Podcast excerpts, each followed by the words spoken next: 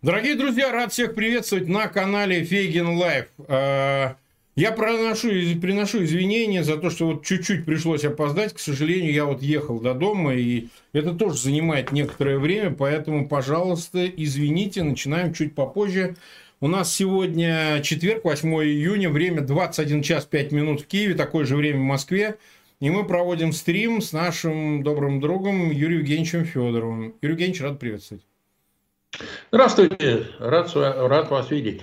Взаимно. Значит, мы назвали просто, зачем взорвали дамбу, да, при всей риторической постановке этого вопроса, тем не менее, он представляется для нас весьма и весьма любопытным в контексте контрнаступления и других событий, которые место уже имеют. Они вот, мы сейчас будем это обсуждать, что на юге происходит, потому что исходя из этого анализа, совершенно понятно и совершенно очевидно, зачем они ее взорвали. Ну, на мой личный взгляд, как Юрий Евгеньевич оценит, мы сейчас услышим. Нас уже больше 12 тысяч смотрят, и около 5 тысяч поставили лайки. Как обычно, я знаю, как я вам надоел этим занудством, но знаю, что это важно. Пожалуйста, подписывайтесь на канал Фейгин Live.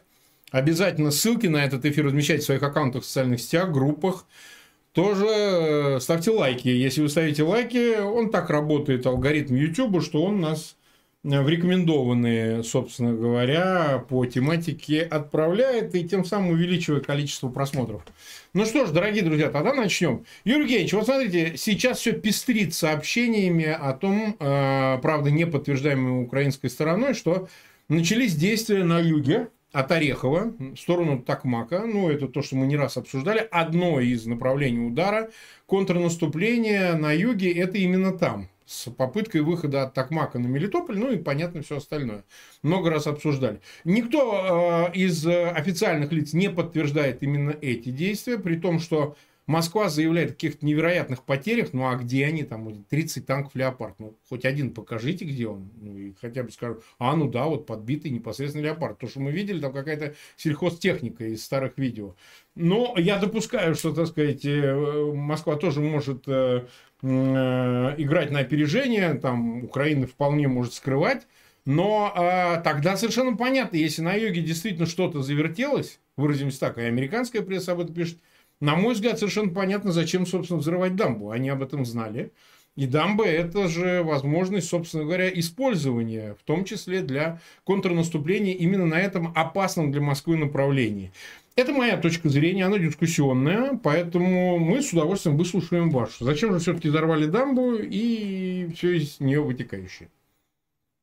Ну, зачем взорвали дамбу, есть несколько объяснений. Э, первое объяснение заключается в том, что вот э, можно после этого достаточно надежно перебросить какую-то часть э, своих э, войск, которые были в Херсонской области, перебросить их на Запорожскую область. Для да, того, если бы чтобы... дамба была бы. А, нет, нет, Наоборот. нет, нет, нет. Наоборот, я имею в виду российские войска. А, российские понятно. войска, которые были на левобережье Херсонской ну, да. области. Там э, вот картинку, если вы покажете карту. Да, сейчас мы ее я покажем. Там, э, значит, э, просто ну, показал не сам, конечно, придумал, а вот взял карты, которые, на которых э, показано расположение и название, эм, номера э, частей и соединений, как э, принадлежащих вооруженным силам Украины, так и российским. И вот что мы видим. Мы видим на этой карте довольно интересные, довольно интересные сюжеты. Первое. На стороне Украины на правом берегу находится несколько бригад территориальной обороны. Это угу. соединения, которые в принципе не предназначены для ведения штурмовых действий, для того, чтобы значит, бросаться, прорывать оборону, э, идти вслед за танками и так далее. Это сугубо оборонительные войска. Значит, их там 5 или 6, вот э, они видны. Там есть одна э, артиллерийская бригада, Э, которая, ну, которая ведет вот эти артиллерийские дуэли, перестрелки с э, российскими, э, российскими войсками, которые находятся на левом берегу.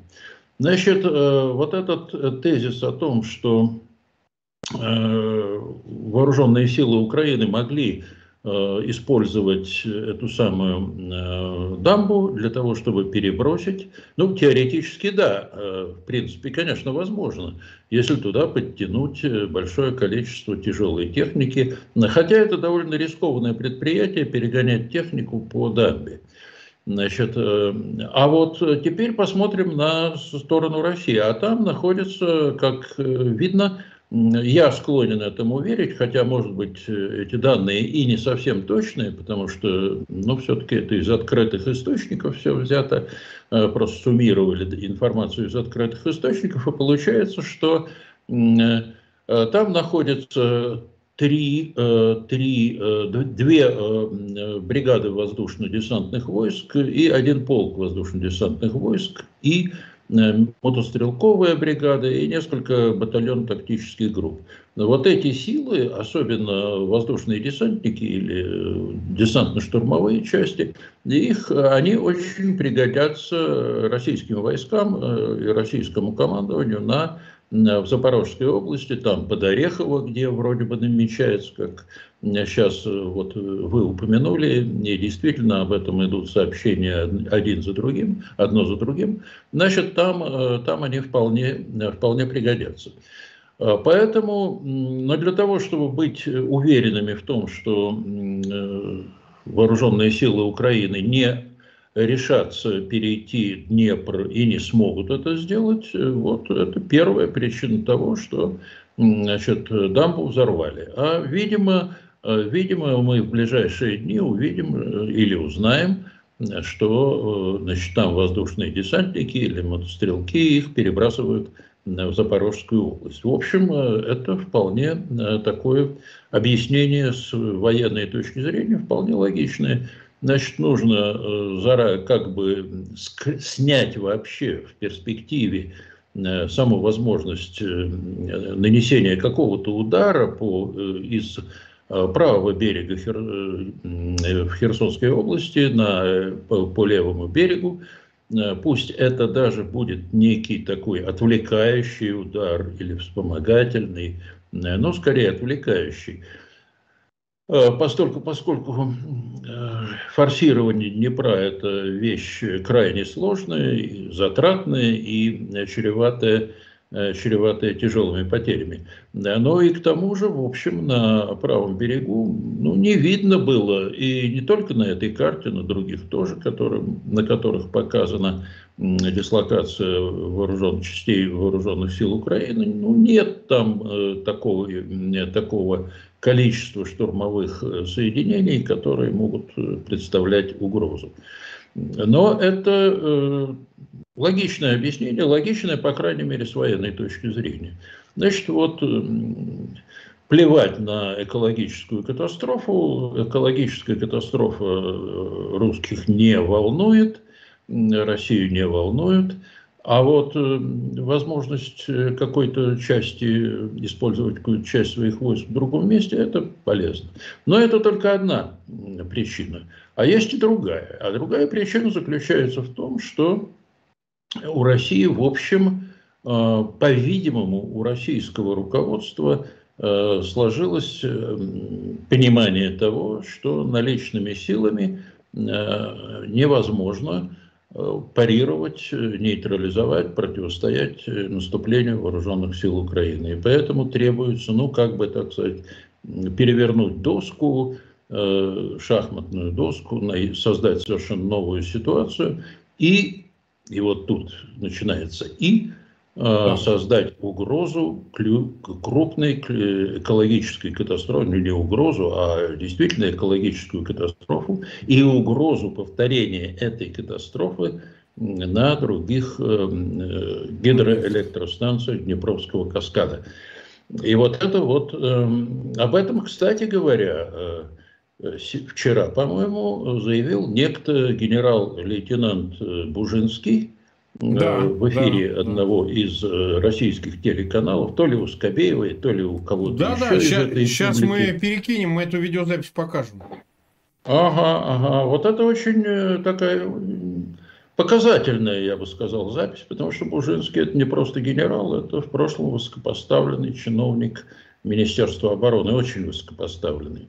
И один из таких ну, фашистующих милитаристов российских, он постоянно грозит кулаком и там всякими, всякими Э, неприятностями, грозит кулаком всему миру, ну, прежде всего Украине, конечно. Э, так вот, что он сказал. А теперь, э, сказал он, нам надо присмотреться к Киевской ГЭС. Mm-hmm. Правда, непонятно, вот тут мы переходим к еще одной теме, непонятно, как собираются российские генералы, будь то в отставке или на действительной службе уничтожать э, или взрывать э, э, гидроэлектростанции на Днепре. Ответ есть, как они собираются это делать. Значит, летом прошлого года, вообще идея-то не новая, идея начала обсуждаться еще весной прошлого года, поздней весной прошлого года, когда в Москве вдруг схватились за голову и поняли, что Эм, ну, быстрой победы над э, Украиной быть не может. И тогда возникла идея, а давайте-ка мы э, повторим некий, э, некий имеющийся в Москве опыт разрушения гидроэлектростанций, которые, а особенно на Днепре, потому что там выстроен каскад такой, и если этот каскад, э, там даже одну электрос... Э, гидро...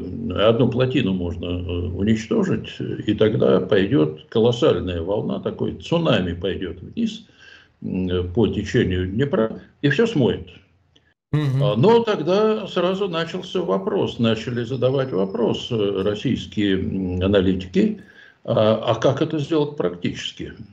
Потому что Э, выясняется, это давно известно, не буду повторять, эти плотины рассчитаны на, ну, чуть ли не на э, применение удар. ядерного оружия, ядерный mm-hmm. удар. Но нашелся один такой умница, в кавычках, некто Широкорат. Я, хотите, пришлю ссылку вам на всякий угу. случай.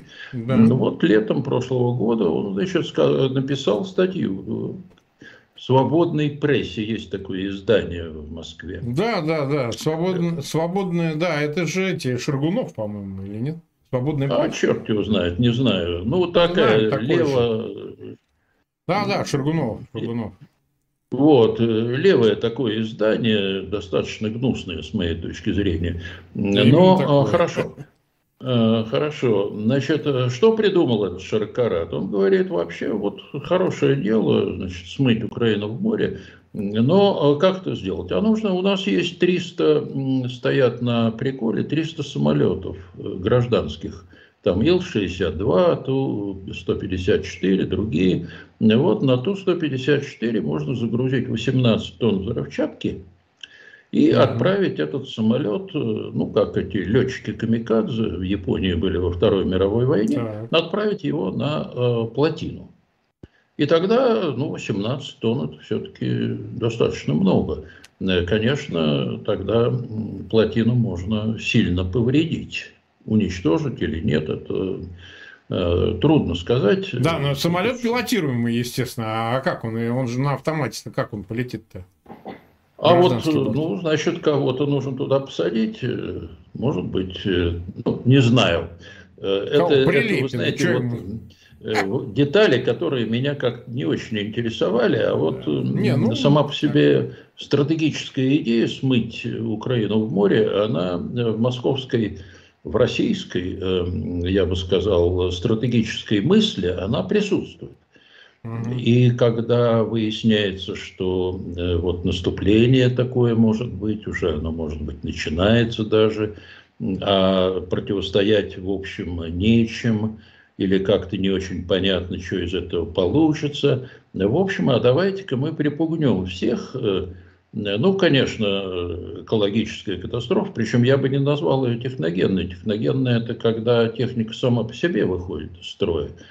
Такое может быть, а это не техногенное, потому что тут э, не техника виновата, а люди виноваты, которые взрывчатку туда заносили ящиками. А, и э, тут еще один момент, он как-то сразу просматриваться начал. Хорошо, а вот зимой или поздней осенью прошлого года в Москве пришли к еще одной замечательной идее, с их точки зрения, замечательной, конечно, э, это выморозить Украину. Совершенно бесчеловечная идея. Давайте, говорят, мы уничтожим всю эту инфраструктуру энергетическую, а без инфраструктуры, вообще без энергетики, без электричества вообще э, ни одна система жизнеобеспечения в крупных городах не работает. Это в деревне можно выжить там, э, когда дрова есть и печка в доме, а в крупном городе такого нет.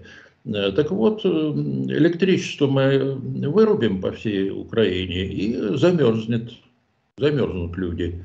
И тогда приползут на коленях, э, но будет поздно уже. Не получилось, но сама вся идея уничтожить как можно больше людей, э, это идея, в общем, в российском стратегическом мышлении. Как-то она так, видимо, засела довольно прочно. И вот мы видим попытку реализации Э, то, что было зимой э, удары по энергетике, по энергосистеме не получилось, ну а вдруг получится, думают, в Москве с ударами по э, плотинам. А, и, может быть, самолеты вместе с, там, с этими 18 или 20 тоннами пластиды или чего-то еще, гексогена. Помните, Проханов написал такой да, роман? господин, господин Гексоген. Гексоген. Вот, э, может быть, и гексоген тут подойдет. Угу. В общем, вот такая идея. Мне кажется, вот это объяснение того, зачем взорвали, э, взорвали Каховскую плотину. Затем, чтобы напугать всех, ну и заодно значит, какие-то силы высвободить для, для Запорожской области.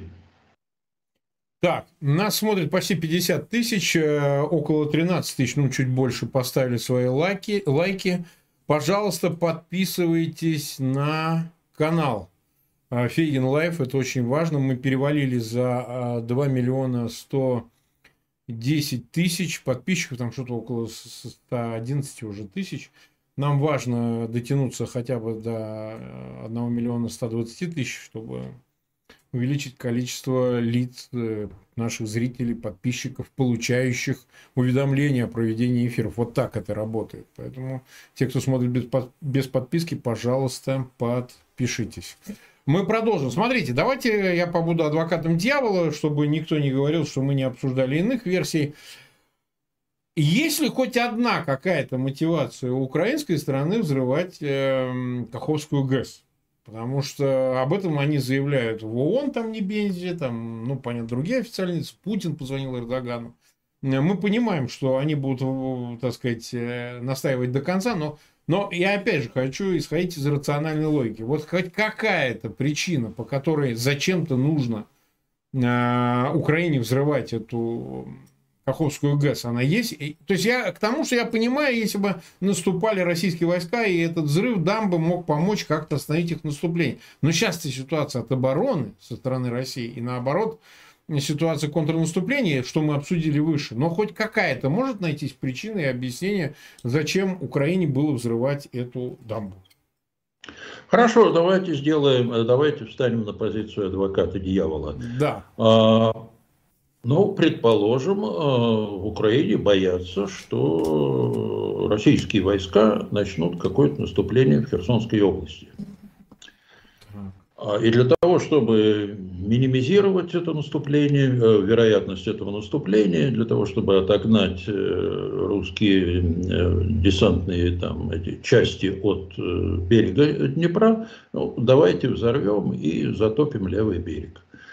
А, но понимаете, какая штука? Во-первых, у России там, при том, что есть э, там две с половиной бригады, две бригады и один полк э, воздушно-десантных войск, э, там, но это не, те, это не те силы, с которыми можно форсировать Днепр. Mm-hmm. Это первое. Второе. Форсирование Днепра вообще задача колоссальной сложности. Она требует очень серьезной подготовки, Эту подготовку скрыть невозможно, а она становится моментально ясной, даже не без агентурной разведки, а у ГУР есть хорошая, как я понимаю, ну так мне кажется, хорошая агентурная сеть. Да, со спутников, в общем, понятно, как, если, да. если русские начнут подготовку к наступлению, к форсированию Днепра. Это Э, точно так же, как и э, с точки, зрения, с точки зрения России, в общем, было бы понятно, если бы э, вооруженные силы Украины решили тоже форсировать Днепр. Но, повторяю, вся военная наука, история войн, войн и прочее, и прочее говорит о том, что форсирование водных преград вообще тяжелая штука, а форсирование реки э, шириной там, в один километр в некоторых э, участках, да почти на всем протяжении, или сотни, сотни метров, э, причем очень глубокой реки для, для рек, это задача неразрешимая практически. Но если кому-то и придет в голову такая идея, значит она ну, обречена на провал и потери колоссальные. Вот э, Днепр – это прекрасный, так сказать, такой разделительный, э, разделительный рубеж. Э, если предположить, что русские попрут по этой дамбе Каховской, ну, их очень легко, вот эти движущиеся колонны, которым деваться нет. Ну да, расстреливать. Уничтожать, расстреливать хаймерсами или какими-то иными артиллерийскими значит, установками, да, то РСЗО, да и просто дальнобойными гаубицами. Там от этих колонн, которые двигаются по узенькой дорожке, и которые просто посыпятся в воду при любой серьезной огневой атаке артиллерийской, ну, нет смысла. Да? Значит, зачем тогда э, Украине взрывать Каховскую дамбу? Я не вижу никаких, никакой, никакой в этом логики я не вижу. Вот, вот, Христом Богом клянусь, ну не вижу я, нету ее. А вот у русских есть. Так. Так, э, мы уже 22 минуты в эфире. И, собственно говоря, давайте перейдем. У нас готова видеозапись. Давайте мы вдогонку, все-таки заканчивая эту часть темы относительно решимости наносить э, такого рода удары по гидросооружениям, возможно, даже и на, по объектам энергетической инфраструктуры. Посмотрим этого самого Бужинского. Э, там очень короткая запись. Внимание на экран. Но раз уж дело дошло до разрушения гидроэлектростанции, вообще, может, стоит присмотреться к началу этого каскада, Киевской ГЭС, а? Там прекрасное водохранилище, так чуть-чуть повыше Киева, 4 там, по-моему, километра кубической воды. Я бы, я бы подумал над этим. А делом. мы чего добьемся? А просто показать. Понимаете, мы, э, надо, я считаю, что нужно отвечать. Вот за Шебекина нужно, я еще раз повторяю, нужно идти в Харьковскую область, и э, они там живут действительно совершенно мирной жизнью, поставили артиллерию и э, занимаются, так сказать, просто разрушением наших приграничных городов. Без всяких военных объектов, просто-просто разрушают гражданскую инфраструктуру. Ну, что мы, почему мы должны быть, так сказать, святее Папы Римского? Мы разрушаем только военные объекты, мы не воюем с народом и так далее. Ну вот, мы послушали этого Бужинского, по-моему, там все совершенно очевидно, все понятно, они действительно такие вещи готовят, да. А, соответственно, планы, планы такие точно абсолютно есть. А, поэтому будем следить за следующими заявлениями и возможными вытекающими из них действиями российской стороны. По-моему, вопрос относительно авторства взрыва Каховской дамбы, на мой личный взгляд, уже полностью исчерпан. Вот смотрите, тогда сейчас э, я бы хотел поговорить, Юрий Евгеньевич, о информации. Я уверен, что вы следили относительно направления Орехова на юге все сходятся на том, что все-таки имеет место, если не само начало контрнаступления именно на этом направлении, то, скажем так, все признаки, которые свидетельствуют об этом. Все признаки, которые свидетельствуют об этом. Ну и, собственно, из этого уже вытекало, я повторяю, объяснение о том, что они взорвали, и вы правильно отметили, я как бы вот в голову мне не приходило, что действительно, сняв вопрос возможности использования на Херсонском направлении дамбы, действительно перекинули части на Ореховское направление, Такмак, чтобы сдерживать контрнаступление именно в этом месте вооруженных сил Украины. Но а, я бы хотел, чтобы мы поговорили вот о чем. Все-таки вот такое лобовое начало контрнаступления со стороны Украины, а наверняка это направление ожидаемо было со стороны Москвы, если оно началось или если оно начнется, насколько оно может быть эффективным по части достижения результата, ну, быстрого или какого-то оптимального, скажем так, в какие-то обозримые сроки, там, не знаю, за месяц. Как бы вы оценили, Евгений? Прежде всего нужно э, задать вопрос, а какие цели, конкретные цели наступления, иными словами, на какой рубеж э, должны выйти войска вооруженных сил Украины через некое время. Потому что начало наступления оформляется, ну, приказ о наступлении оформляется соответствующей директивой, которую подписывает в данном случае Зеленский или Залужный, а может быть они оба, подписывают некий документ, который называется, ну, в советское время назывался директивой. В этой директиве указано начать э, движение, начать наступление – наступательные действия или наступательные операции такое-то числа в такое-то время разгромить войска противника и к такому-то числу выйти на такой-то рубеж. Вот это первый пункт э, того, что называется директивой к наступлению. И то же самое должно быть оформлено в виде приказов уже э, по, значит, по направлениям, по соответствующим э, значит, доведено до сведения и, для исполнения командиром э, частей, соединений и так далее. Значит, вот на какой рубеж, к какому числу должны выйти войска вооруженных сил Украины? Ответ – мы этого не знаем. А это одна из самых больших, одно из, один из самых больших секретов, э, который, конечно, пытается понять российская разведка. А, но мы можем представить себе, да, не будучи адвокатами дьявола, ни в коей мере в данном случае, мы можем представить себе значит, несколько э, такую иерархию целей. Первая цель э, – максимальная программа «Максимум», как говорил Владимир Ильич Ленин, выход э, к побережью Азовского моря – а, ну, или в данном случае, если наступление идет из Орехова, Мелитополь, потом э, да. выход к Чангару, то есть на подступы к Крыму. Это программа «Максимум».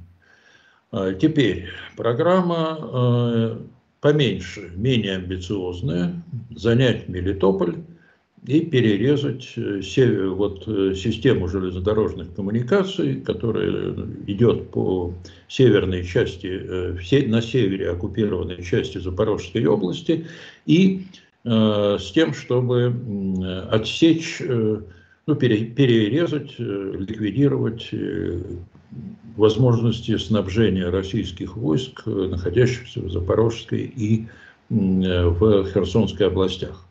И тогда э, снабжение этих войск возможно только по одной магистрали железнодорожной. Это магистраль через Керченский мост, э, Керчь, Джанко и так далее. Угу. Или по сухопутному маршруту, ну, по шоссейной дороге, грубо говоря, э, которая идет вдоль, э, построена, ну, усовершенствована недавно как говорят знающие люди, вдоль побережья Азовского моря из, из Мариуполя на, там, на, на, на запад. Значит, там, ну, по шоссейной дороге снабжать войска очень сложно. Тогда там должна идти постоянная вот колонна за колонной этих здоровенных фур, а что касается железной дороги, то вообще-то российские войска очень любят снабжаться по железным дорогам. А проще и пропускная способность, ну, в общем, масса всего, э, масса всяких положительных факторов, которые позволяют снабжать в необходимом количестве, в отличие от автомобильного транспорта. Значит, э, вот задача менее амбициозная, но принципиально важная – это перерезать э, вот, северный сухопутный маршрут. Да, это вторая задача. Теперь есть, может быть, и совсем э, небольшая задача такая. Значит, э, показать, закрепиться на каких-то направлениях, на каких-то участках, ну, вбить какие-то клинья, защищая фланги, разумеется, вбить некоторые клинья в российскую оборону, прорвать вот эту вот цепь траншей, окопов, минных полей и так далее, которые в Запорожской области построены в большом количестве. Ну, как они будут э, обороняться, как они будут, э, насколько они будут эффективными, мы не знаем, потому что э, ведь дело не в траншеях, а дело в том, в солдатах, которые в этих траншеях находятся, ну, солдатах, офицерах, и которые должны быть в теории полны решимости защищать эти рубежи до последней капли крови. А вот здесь возникает еще один вопрос, который, как мне кажется, вот мы получим ответ уже достаточно быстро. А какова боевая устойчивость российских войск? Боевая да. устойчивость – это термин, который показывает, э, ну, насколько, как долго и как эффективно могут сопротивляться войска, и ну, действовать войска на самом деле, не только, не только обороняться, не только в обороне, э, неся при этом э, существенные потери. И вот, э, значит, если на одной, так сказать, оси координат отложить потери, на другой способность к сопротивлению – вот мы получим нечто, что должно э, э, характеризовать боевую устойчивость. В какой мере э, эти войска не разбегутся после первых ударов или после того, как они понесут определенный уровень потерь от ударов авиации, артиллерии и так далее и тому подобное. Значит, в какой мере российское командование достаточно компетентно вот это тоже фактор, э, причем командование на всех уровнях, от генерального штаба э, до, до командира взвода. Э, ну, честно говоря, никаких у русских не может быть никаких уж очень оптимистических оценок своей собственной боевой устойчивости. Да, есть части, которые могут отличаются достаточно серьезной выучкой, достаточно серьезной, видимо, достаточно компетентным командованием, а есть части, которые э, к этому не готовы. Ну, скажем, э, вот эти пресловутые вагнеровцы при всей своей преступности и э, готовности черти чего делать, это, в общем, профессиональные солдаты, которые понимают, что они сражаются за большие деньги. И понимают другое, что если они отступят, то их ожидает кувалда. Да, а вот мобилизованный, так. мобилизованный, э, он, э, в общем, э, денег особо не получает, жизнь дороже, ну и так далее и тому подобное. И ему вполне может прийти в голову, а зачем, собственно, я буду сидеть в этой траншее под артиллерийским огнем вооруженных сил Украины, если я могу попытаться, ну, вместе со своими там товарищами, да, отойти назад, э, убежать, сесть на машину, значит, куда-то удрать, а потом прийти и сказать, знаете, вот, э, ну, так получилось, в общем, в общем, приходится отступать, враг наступает, мы не выдерживаем. А проверить это можно только на практике. Поэтому я, вот если э, я бы отвечал на вопрос, что это наступление или нет – я бы сказал, что это скорее все-таки это еще проверка боем. Угу. Для того, чтобы не просто обозначить, найти слабые места в российской обороне, это первая задача. Но есть и масса других задач, которые можно проверить только на практике. А именно, а как действует, какова тактика действий российских войск в обороне? Вот насколько они, э, как они решают те или иные задачи. Вот как наступают, мы знаем. Они наступали в Бахмуте, они наступали в, северо, значит, там, в Северодонецке, это мы все видели. Это мы изучили. Мы изучили их тактику, мы изучили их, э, так сказать, э, образ действий. А вот как они будут действовать в стратегической обороне, как они будут, насколько они способны цепляться вот за эти, за эти траншеи, как мы можем преодолевать минные поля и масса других вопросов практических, которые должны быть понятны э, командованию вооруженных сил Украины, генеральному штабу, командованию на местах и так далее. Без, и без ответов на эти вопросы наступление приобретает достаточно не то чтобы рискованный, но сложный характер. Больше потерь, а, больше ошибок. И вот э, для того, чтобы минимизировать ошибки, минимизировать потери, а они неизбежны, значит, я думаю, что вот предпринимаются такие действия, разведка боем, Военные говорят иногда ну, на своем жаргоне прощупывание противника. Мне этот термин не очень нравится, он такой немножко вульгарный. Но, э, но тоже, в принципе, э, почему нет? Можно и такой термин использовать. Значит, э, пока, как мне кажется, повторяю, это проверка, проверка боем. Но посмотрим через несколько дней, может быть завтра, может быть послезавтра, может быть там к понедельнику будущему, все станет, все станет понятно. Но Э, если действительно это наступление, э, то мы не знаем, а что это, направление главного удара или это вспомогательный отвлекающий. или отвлекающий удар. Э, потому что ведь достаточно грамотные операторы генерального штаба, они сначала могут спланировать удар отвлекающий. Вот, допустим, из-под Орехова да, начнется движение вооруженных сил Украины – Значит, в Москве э, тоже ведь сидят не круглые идиоты, да, хотя процент идиотов разные, там достаточно разные. велик. Ну, а, спору нет. Но если говорить о профессионалах э, в, ген, в Генштабе, операторах главного оперативного управления, ну, да и, в общем, любой более или менее понимающий человек, он э, решит, ага, может решить, а, значит, все-таки ВСУ решили наступать э, из-под Орехова. Значит, мы туда будем перебрасывать все имеющиеся у нас резервы, все имеющиеся у нас в наличии войска. И, соответственно, оголим, например, э, Гуляй-Польское направление, а, или там э, направление Южно-Донецкое. Это из-под Угледара в сторону Волновахи. Ну, например. Э, тоже такое может быть, может быть. Значит, э, начинается здесь, э, здесь начинается уже вопрос, а кто кого обманет? А Сун Цзы в свое время написал такую фразу очень интересную. «Война», написал Сун Цзы, – «это путь обмана».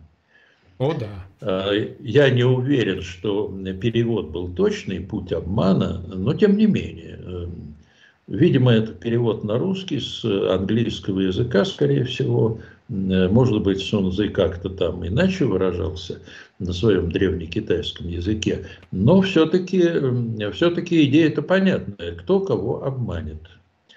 А, так что вполне возможно, что Орехово это вот такой обманный удар, даже не вспомогательный и не отвлекающий, а вот обманный. Обман. Значит, это, Через какое-то время в Москве решили, ага, ну все-таки под Орехово наступает ВСУ.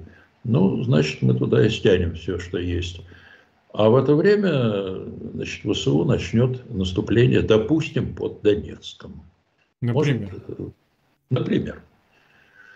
Вот посмотрим, кто, угу. кто в конце концов в этой Э, в этой, в этой игре интеллектов кто победит. Мне почему-то кажется, что э, победит генерал Залужный со своими сотрудниками, потому что интеллект у него явно выше. Ну, во всяком случае, он это уже доказывал с Харьковской операцией. Именно так все и происходило. А, напомню, в начале вот сентября так, прошедшего вот 22 да. года. Да, поэтому можно допустить, что тут тоже будет иметь место такого же рода креатив. Так, нас 66,5 тысяч, ну, близко уже к 67 тысячам смотрит, и 21 тысяча поставили лайки. Спасибо, друзья, что вы тратите четверг все-таки на эфир с нами, потому что, ну, каждый день мы вас видим, всегда радуемся, когда нас больше смотрят, поэтому не откажите в любезности, чтобы и другие присоединились к нашему а, к нашему эфиру. Соответственно, ссылки разместить в своих аккаунтах в социальных сетях и группах. А, у нас уже 40 минут в эфире, у нас еще время есть. А, не забывайте подписываться на канал Фейгин Live. У нас также в чате стоит ссылка на приложение в Play Market. Это для смартфонов на базе Android. Можно скачать там Samsung, если у вас, или какие-то китайские телефоны, они в основном все на андроидах, вот скачать можно, соответственно, приложение Фейген Live и смотреть в смартфоне, если вы в дороге или, допустим, вы хотите и другие аккаунты в том числе и подкасты слушать об этих эфиров, то, конечно, приложение очень-очень удобное. Мы занимаемся, продолжаем заниматься приложением, которое должно выйти в App Store – к сожалению, все не так просто с регистрацией приложения, потому что темы политические, особенно касающиеся войны в Украине, проходят дотошную проверку, ну и технические вопросы приходится решать там более специфические. Так что ждите, будет приложение Фейген Live и для смартфонов на базе э, Apple. Так что, ну, какое-то время это еще займет. Последнее объявление, оно касается двух эфиров, которые выложены на Фейгин News, об этом я вижу и в чате пишут, это те самые э, видеозаписи э, с конференции «Брюссельский диалог», где я вот модерировал э, панель шестую э, с участием Ходорковского, Алексашенко, э, Гуриева и ряда других участников. Она не безинтересная, называлась «Новая конституция» новый федерализм, новая экономика, новая внешняя политика. Речь шла, о, разумеется, России в ее нынешнем состоянии и возможном будущем, избавившемся от Путина и его режима. Так что посмотрите и эту запись, ну и запись на четверых мы сделали с двумя депутатами от Литвы э, Европарламента там. Э, это наши друзья Андрес Кубюлис и Раса Юкнявичене, двое инициаторов проведения этой конференции с российской оппозицией в Европарламенте. Вот мы вместе с Арестовичем поучаствовали в таком эфире в Европарламенте, там это отдельно запись выложена. Я везде, где только можно, во всех социальных сетях раскидал это все. Вот. На Фейгин News у нас скоро будут мои моноэфиры, мы их побольше сделаем. Я выйду сам со стримами, и там будем, конечно, размещать мои выступления на других каналах. Так что не преминьте вас воспользоваться возможностью на Фейгин News это все посмотреть. Ну что же, а мы продолжаем. Юрий Евгеньевич, тогда вопрос следующий. Смотрите, э, в Белгородской области продолжается все, как и продолжалось э, в связи с действиями Легиона Свободы России и Русского добровольческого корпуса. Они продолжают э, военные действия э, ну, приграничия с Украиной. Это Новая Таволжанка, район Шебекина, ряд еще населенных пунктов очень небольших. Но, тем не менее, ничего не закончено. То есть, она уже в какую-то хроническую стадию перешла. Российские войска, как я понимаю, не суются вот в этот район. Это ну, несколько десятков километров, потому что совершенно непонятно, на что нарвешься. Мы же видим пленных, которые появляются. Это же тоже чревато если вы пытаетесь дойти до границы, то есть, по сути, граница не охраняется пограничными войсками, там действуют как раз-таки а, российские добровольцы, да, русские добровольцы в частях ВСУ, ну, в частности, в двух этих подразделениях, русский добровольческий корпус и Легион Свободы России. А, ну, много каких там связано с этим заявлений, событий, информации, но как вы оцениваете все-таки у этого есть некая самостоятельная стратегическая функция вот этих самых подразделений, которые стоят из российских граждан, которые намереваются там расти в численности, действовать так, чтобы ну, хотя бы захватить Белгород. До него, кстати, всего от Новой Волжанки 37 километров. Ну, не гигантское расстояние, прямо скажем.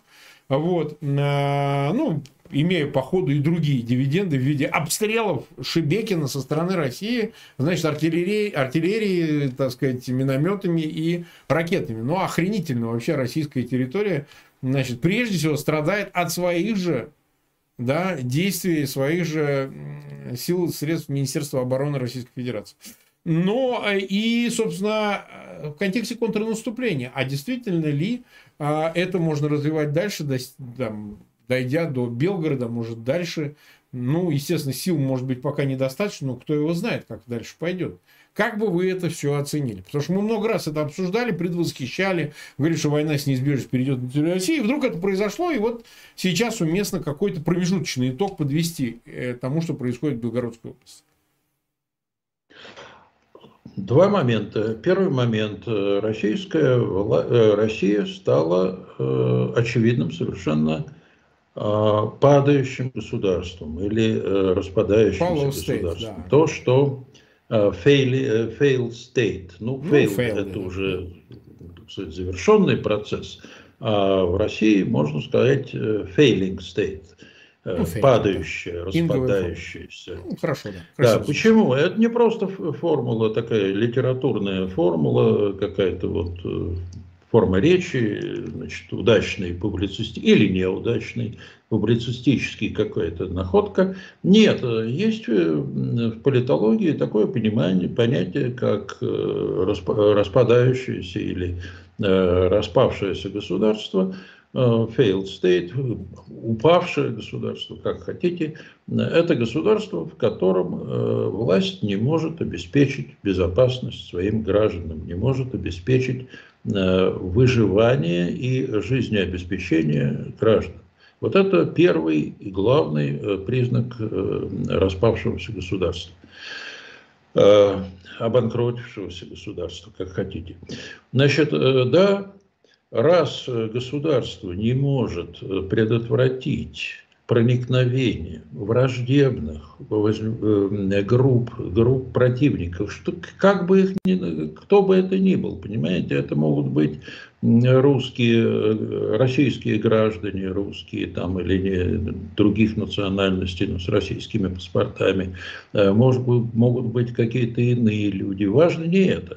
Это, понимаете, в общем, вопрос скорее такой политической риторики. А вот вопрос о том, что э, границы не защищены, противник проникает, проникает более или менее свободно, э, берет плен э, российских там солдат или ФСБшников, я уж не знаю, кого они там берут, ну, военнослужащих пока, может быть, милиционеров, Губернатор, э, который отвечает за это, не может с ними встретиться, потому что, скорее всего, ему в Москве запретили. Раз ты встретишься с ним, э, с этими людьми, сказали Гладкову, значит, э, ты их как-то легитимизируешь, а нам ну, не надо, а с пленными, ну, бог с ними, с пленными, сколько их там, этих пленных, плевать на них хотелось. Вот это первое. Россия становится распадающимся государством. А, теперь, что касается сугубо уже такой технической стороны дела. А, ну, не может справиться э, российское командование, которому там ФСБ или Росгвардия, там я не знаю кто. Ведь за это отвечает масса разных ведомств. Отвечают военные, отвечают ФСБшники, отвечает Росгвардия.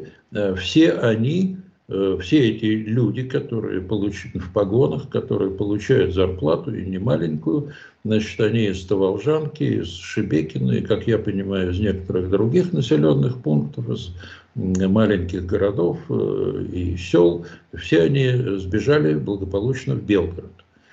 Ну, соответственно, население брошено на произвол судьбы.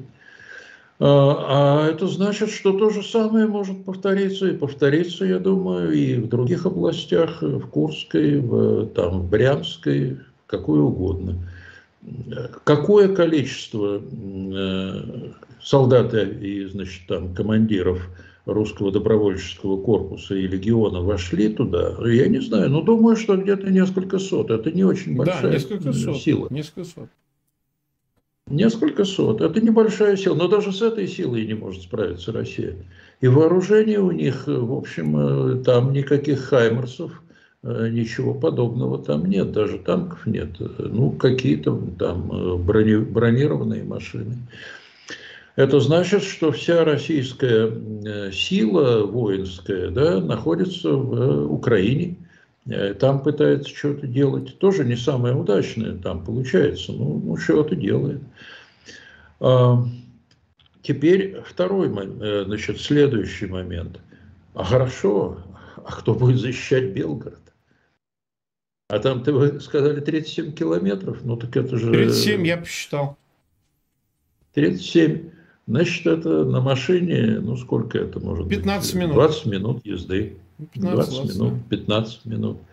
Ну, на бронетранспортерах может быть поменьше. А вы представляете себе, что такое занять Белгород? Да, конечно. Вот в политическом смысле. А сколько нужно для этого сил? А вот есть Город 350 расчеты. тысяч. 350 тысяч город. 350. Значит, есть некоторые расчеты. Расчеты показывают, что для того, чтобы занять город, захватить город, э, в котором нет, правда, крупного воинского контингента, контингента вооруженных сил, а есть, ну вот, полиция, милиция, значит, там какая-то, какие-то внутренние войска, э, ну и прочее. Э, нужно от четверти э, процента населения до, э, ну, до половины процента.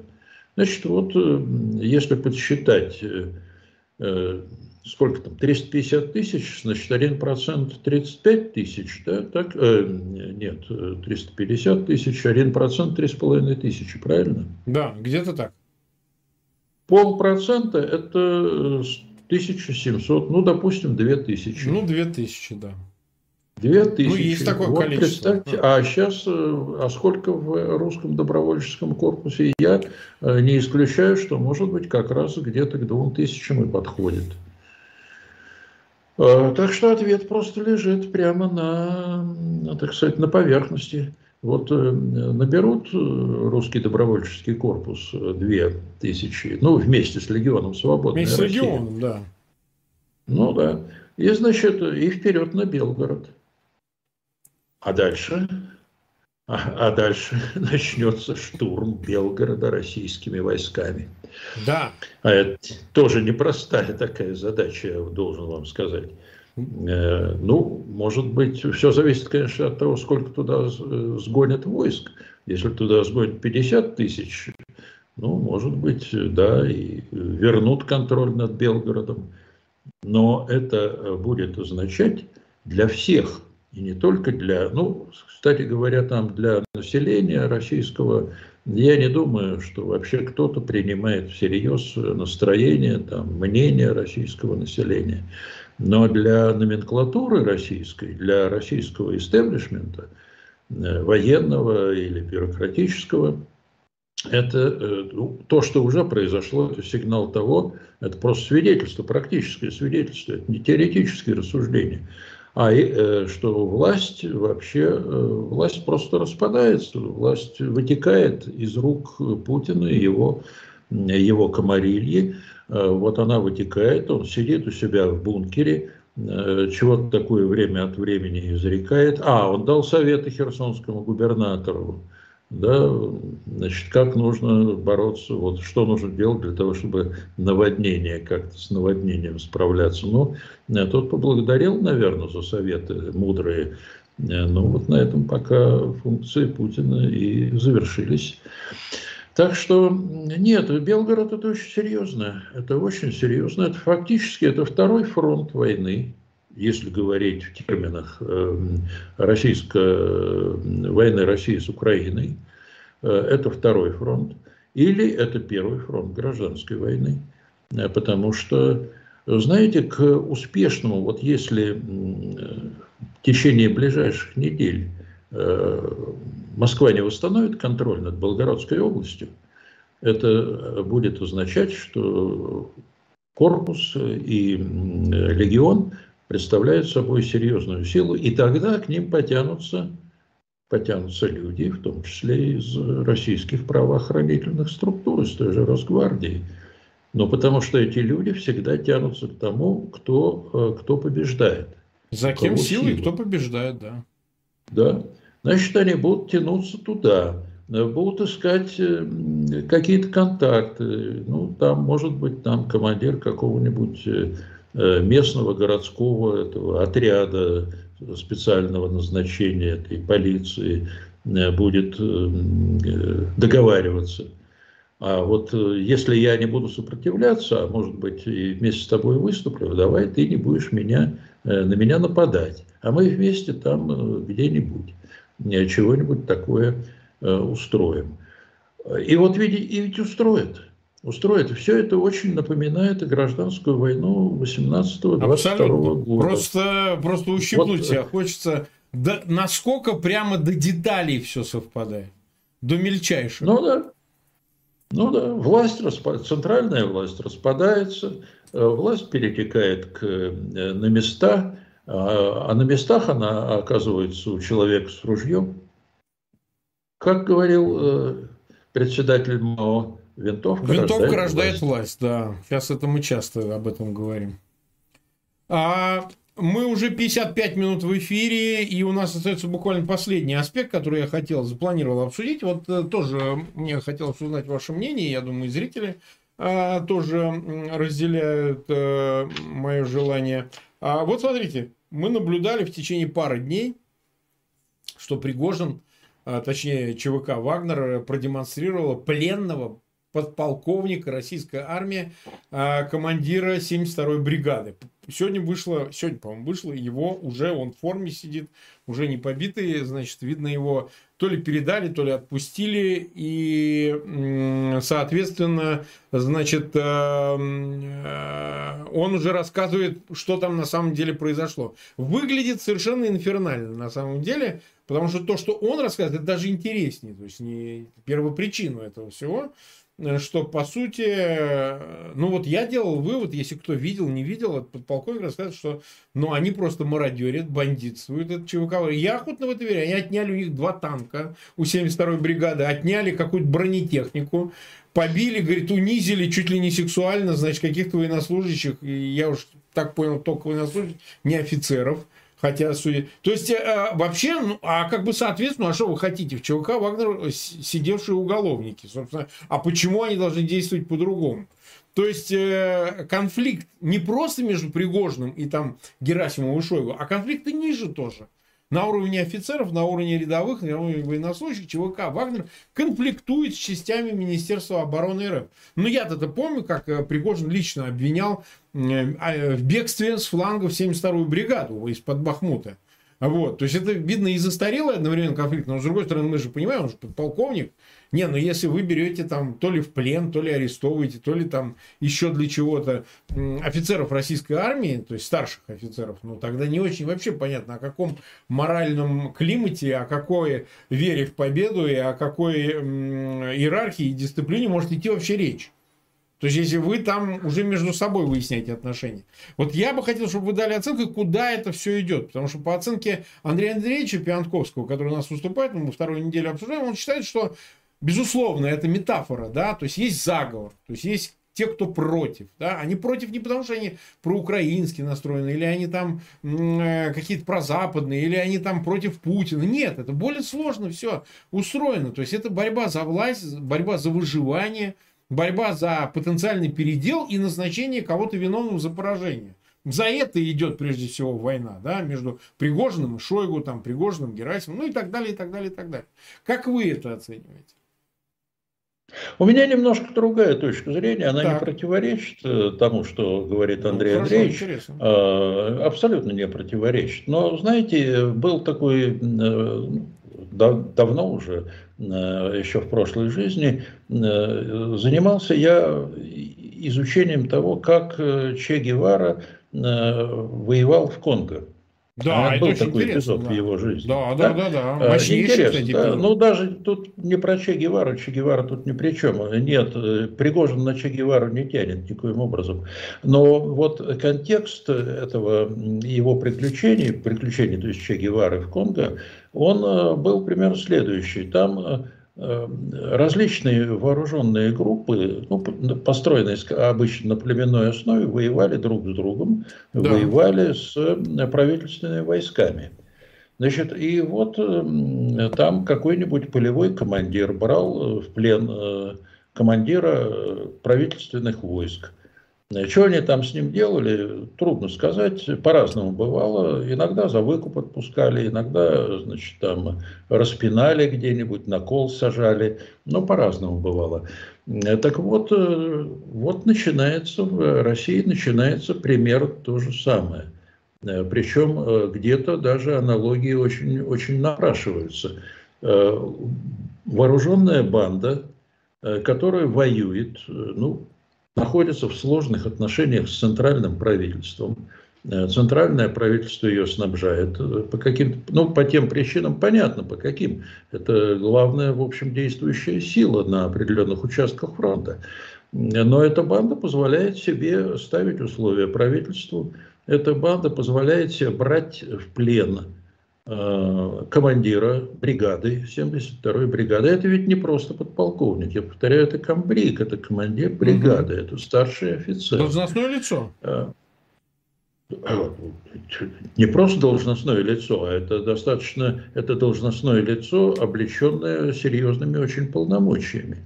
Это человек, отвечающий за, э, ну, в идеале, за, значит, 4 с лишним тысячи вооруженных людей – Э, помимо всего прочего, на нем огромная ответственность, чтобы эти люди не, не разбежались, значит, воевали бы с противником, а не грабили местные магазины.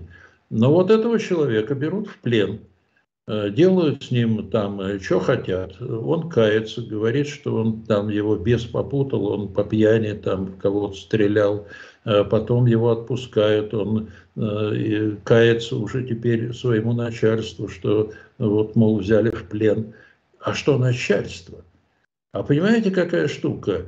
Э, значит, э, министр обороны, начальник генерального штаба и прочее должны отдать приказ тут же, моментально, да. без всяких, э, без всякого, значит, сомнений, арестовать, доставить в Москву тех, кто поднял руку на офицера российской армии, на командира бригады российской армии, э, с тем, чтобы отдать их э, под, сейчас, под военный трибунал, я не знаю, не, не война это, специальная военная операция, но не ну, важно. Значит, органам военной юстиции, да. Органам военной юстиции. А вместо этого, я не знаю, а, а что за... А министр обороны вместо этого рассказывает о том, как под, э, там, я уж не знаю, под Малой э, Токмачкой э, бравые российские войска значит, уничтожили 50 с лишним танков «Леопард». Вот. Да. А в это время его офицера, его командира, значит, какая-то уголовная шпана э, колотит, э, а, значит, забирает два танка, или там два бронетранспортера, неважно, в этой бригаде, и на них разъезжает куда-нибудь. Когда э, мы видим такие вещи, это значит, что государства нет. Потому что армия – это, э, государ... это важнейший государственный институт. Это, во-первых. А во-вторых, тут еще один момент. Знаете, военные вот в 90-е годы, военные очень любили высказывать примерно следующую, э, следующие соображения. А чего вы э, теперь катите бочку на армию? Армия – это сколок общества, это да, кусочек да, да. общества, и поэтому проблемы армии – это проблемы Они общества. по поводу дедовщины это говорили чаще всего, когда реагировали на критику. По, по очень многим поводам. Вот когда им нужно было оправдать чего-то такое, свои, значит, свою некомпетентность, Э, там, коррумпированность и прочее, а мы такие же точно, как и вы, как и вы штатские. И, кстати говоря, в общем, э, я-то с ними готов был согласиться. А теперь получается следующее. Это значит, э, что то, что происходит в армии, это происходит во всем российском обществе. А, ну и судьба этого общества, знаете, вызывает у меня самые серьезные э, сомнения, что это общество переживет, переживет вот эту войну. А уж что дальше будет, ну, тут, э, знаете, это... Да мы много раз об этом говорили. Гадать можно, да. да. А есть еще одна минутка? Есть, есть, есть. Есть. А вот если перейти от вот этих наших замечательных сюжетов к одному, к одной, у меня вопрос возник, вот когда сегодня я смотрел, готовился к этой передаче, а, значит, экологическая катастрофа.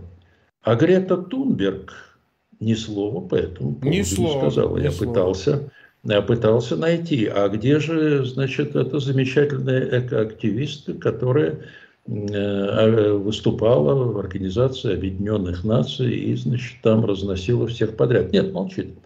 Есть Greenpeace, а, есть Greenpeace International. Вот Greenpeace International, если посмотреть на его сайте, э, он э, о бабочках рассказывает очень интересную историю. Да, да, Значит, прекрасно. рассказывает о неком пурпурном э, осьминоге. Есть такой пурпурный осьминог, его фигура выставлена где-то в Европе. Такое у меня предположение, что Greenpeace собирается разводить пурпурных осьминогов. Безусловно. Еще да, есть еще европейский, European Unit, европейское отделение Greenpeace.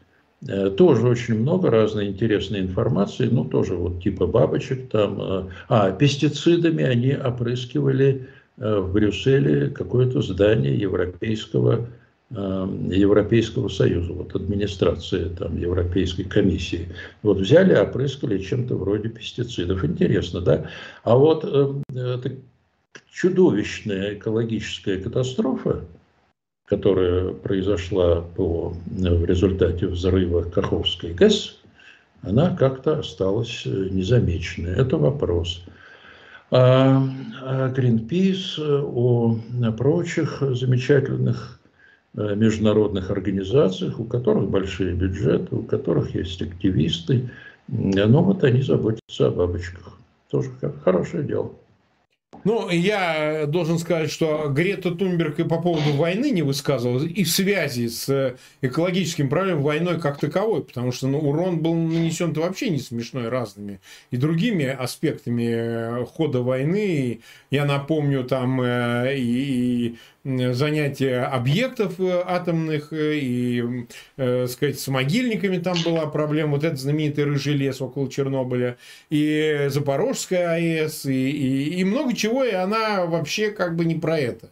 А что касается Greenpeace, ну, это бизнес-организация, безусловно, она работает за бабки. Вот, никому не секрет, они очень будут заниматься декарбонизацией, еще чем-нибудь, ну, то, что выгодно, да, за что заплачено. Ну, вот. Э, публика это хорошо известно, вот, поэтому ничего удивительного. Ну, вот, Тунберги и так далее, это все проекты. Мне всегда нравилось, когда из них делают каких-то там, ну, просто невероятных, как Жанна Дарк, или уж я не знаю, какие-то э, фигуры там исторического масштаба. На самом деле это популистская, абсолютно искусственно выдуманная, искусственно надутая Э, среда, которая абсолютно, так сказать, э, не про реальные проблемы, а про популярные, сами, так сказать, выдуманные проблемы э, эксплуатируют, паразитируют на них, злоупотребляют ими исключительно ради денег и дешевой этой популярности и так далее, естественно. Поэтому адресовать какие-то там, знаете, призывы, вещь абсолютно бесполезная. Это леволиберальный контекст, безусловно, это среда, которая а, имеет обширную лоббистскую сеть, и понятно, что она будет говорить то, о чем, что востребовано в этой среде, а не о реальных проблемах, и поэтому меня это совершенно не удивляет. Кстати сказать, я надеюсь, мы посвятим одной из программ. Сейчас подумаем, когда, а, значит, последствиям экологическим, медицинским и всяким другим а, вот этой большой катастрофы с Каховской ГЭС. Э, поговорим, что будет с населением, какие вообще чреваты заболевания, эпидемии, эпизоотиями. Вот у нас написал мне Михаил Фаворов. Мы сейчас изучим этот вопрос, как можно как можно, значит, э, поговорить на эту тему, потому что не так очевидно пока еще эти последствия. Ну, то есть, понятно, заливает водой там животные, вот мы видим люди, э, жилье и так далее. А вот с точки зрения э, распространения всяких опасных заболеваний, эпидемий, значит, как это может повлиять, что будет происходить, как нарушена экосреда и так далее. Я думаю, что а, мы этому посвятим отдельный разговор. 80 тысяч нас смотрело, 31 тысяча поставили лайки. Мы час 08. Мы сегодня чуть подольше, э, соответственно, подольше посидели, поговорили. Приходите завтра. Завтра у нас эфир будет с Тарасом Березовцем в те же 21 час по Киеву и Москве. Мы благодарим Юрию Евгеньевича, что он сегодня пришел, нам подробно вещи поговорил с нами на разные темы и ждем снова. Сейчас посмотрим, как будет развиваться ситуация с контрнаступлением. Если оно действительно реально как бы подтвердится, начнется, то мы обязательно посвятим этому большой выпуск и обязательно об этом поговорим в деталях. Спасибо, Юрий Евгеньевич. Спасибо вам. До свидания. Да. До новых встреч. Да. Всем всего доброго. До свидания.